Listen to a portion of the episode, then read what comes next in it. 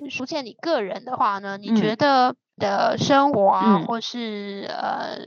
甚至是你未来的人生规划呀，或者是说，我不晓得说在在学校教育机制下，会不会对你的收入也会有影响呢？嗯，我的话，因为我们去年三月中，我们一直到有这个疫情。那我们呃参考了很多国际学校，因为在马纳瓜还是有一些国际学校，那他们就是立刻全面转线上课程，不让学生到学校。所以我们那个时候，我们的语言中心也全面换线上课。那学生家里基本上都有一台电脑，或是有些学生用手机也可以上课。所以我们的我的教学课时。并没有说大量减少，因为我们只是把呃实体课转到线上，所以呃这个方面呃收入也没有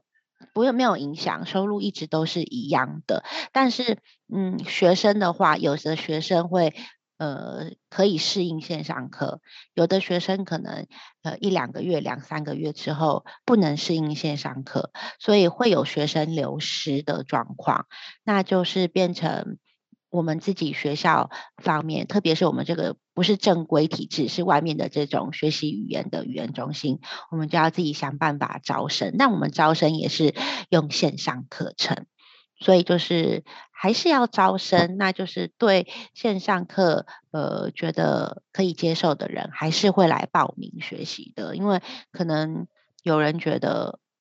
这个可能也是一个不错的时机，对不对？就是有很多地方不能去，那很多事情不能做，哎，那倒不不如来学个学个新的语言。对，因为像我的话呢，我就觉得，呃。从疫情开始之后，我上了蛮多线上课程。那我后来反而我很我很我很享受这个在线上上课的这样的状态，因为我可以在家里就穿着睡衣呀，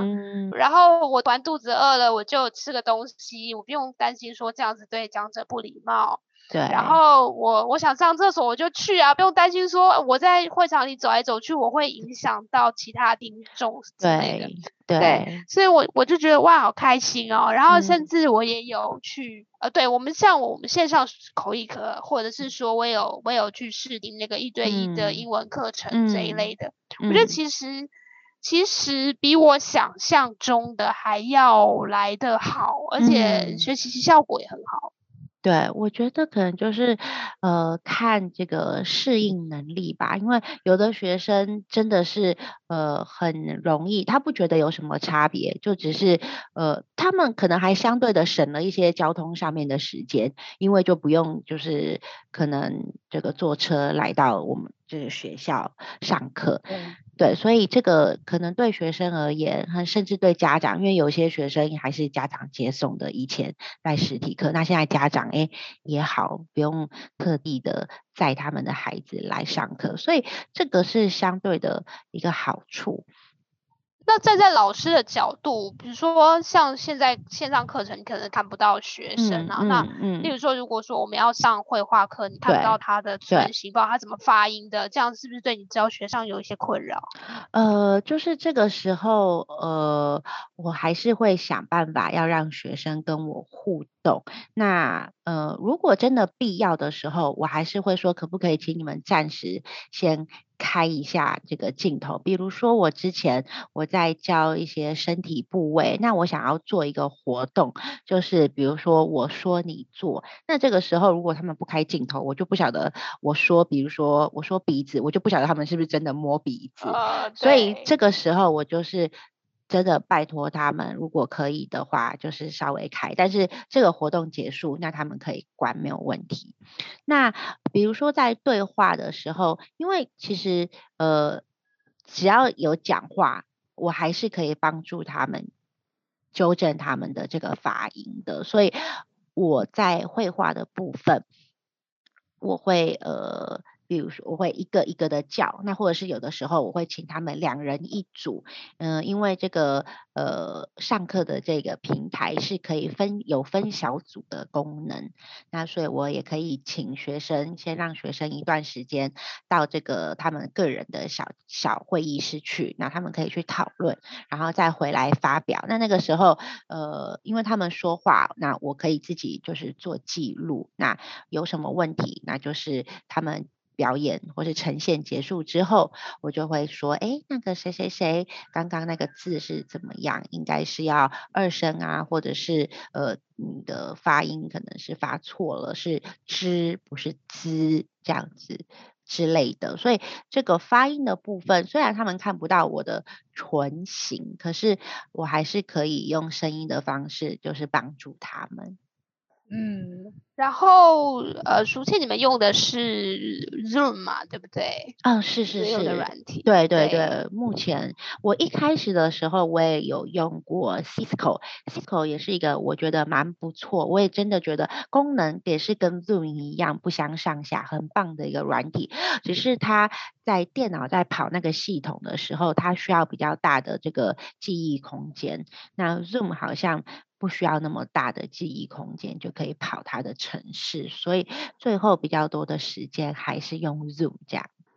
嗯，这个资讯对我们来说也非常重要，因为最近台湾的疫情也变得比较严峻了一点，那很多人都开始一些远距教学或是一些远距的讨论，然后这时候大家才从很多很多软体里面去找。最适合自己，其实我觉得软体没有最好，就是最适合吧。嗯嗯，对，而且因为远距教学，又想要跟学生保持这种呃互动，那有的时候如果我需要开很多不同的外挂程式，才可以跟学生互动的话，一方面也是有的时候学生他如果要。这样子加入加入，可能也会消耗他的流量。那所以我会呃选择用目前的这个呃平台，也是因为我觉得就是很容易，学生甚至他的那一端他就有一支笔，我想要说，哎，请你们现在写字，请你们现在呃画什么？哎，他直接电脑上面点出那一支笔，就可以跟我做互动了。所以我是倾向就是呃以学生。方便操作，然后也容易上手为主。哇，这听起来功能真的非常多诶，我还没有开发到这么多 Zoom 的功能。那我们现在，我们现在其实大学是用远距教学，但我们是用那个 Microsoft MS Teams。对啊，今就是我们现在录音的当下啦。其实我我也才第一天而已，所以我们现在我们还有很多要磨合，然后要尝试的地方。是的，是的。对，但是 无论如何，我觉得学习都是一件开心的事情。然后我觉得，我觉得其实呃，疫情它并不是这么可怕的东西，因为生活还是。照样的过嘛，我们原本在实体的东西改成线上，然后可能平常每天都出去买东西，那改成一个礼拜去一次，其实嗯，日子还是很开心的。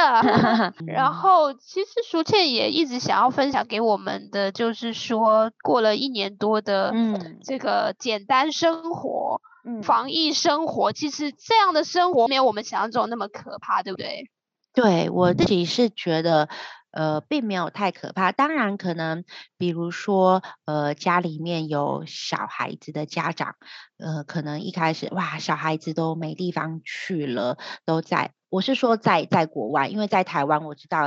台湾的学生很幸福，从去年到现在一。直都是正常上下学的，所以不会影响到家长。但是在国外呢，是真的，呃，家长可能就是蛮辛苦的，因为要想办法，可能小小朋友都在家，那如果他要工作怎么办？要找人可以在家照顾，因为不可以丢小孩子自己一个人，所以呃。这个这个，我觉得可能是有小孩子的家庭可能会受到一些影响。可是如果你说你是自己一个人单身啊，或是怎么样的，我觉得最大的影响可能就是你可能不能够外出吃饭，然后你可能不能外出看电影，因为那时候电影院是关着的。那你可能少了去 shopping 的地方。可是我觉得这些都是暂时的，因为我们知道，呃，这个病毒，我们就是呃，世界各国都一直很努力的要在研发这个疫苗，因为病毒不会消失，病毒会一一直在，而且它会可能会变，那只能就是靠。研发疫苗之后，哎，大家靠打疫苗，那看可不可以事先得到保护，有抗体，那可能以后就是会比较呃没有这样子的担心，所以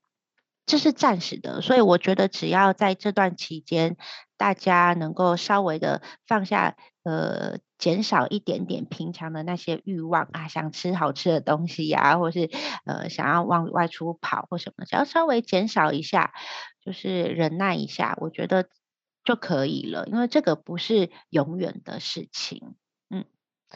对，所以说呢，我们忍一时风平浪静啊，嗯，对对对。那那其实现在大家就是会比较担心说，哎，台湾现在现在要开始。嗯，呃，经历那些过去其他国家经历的事情，那是实实际上就是说，我们已经有这么多人有这么多前人的经验告诉我们说，其实生活还是就这样子继续下去，没错。然后也不需要太过于恐慌，因为物资一直都在的，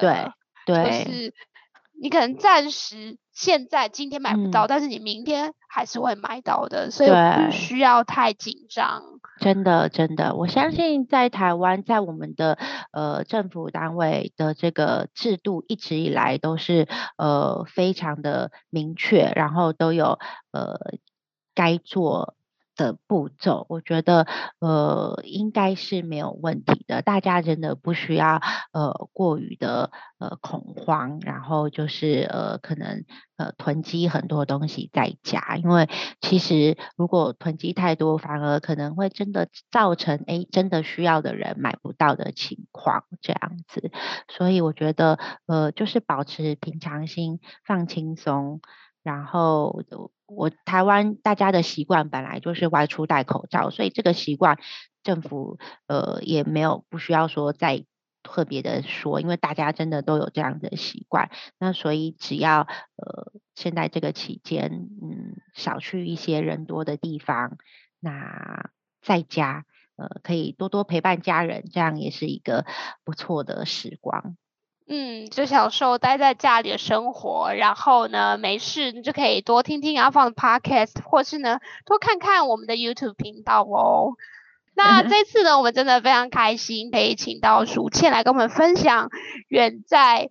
另一边海的另一边的 太平加拉瓜的生活，非常谢谢，非常谢谢阿芳邀请，谢谢大家，各位听众朋友，如果还有更多想要了解关于尼加拉瓜的事情，可以留言给我们。然后呢，喜欢这节内容，不要忘了帮我们按赞、分享，随时可以留言给我们哦。那我们这一次就到此结束喽，谢谢，拜拜，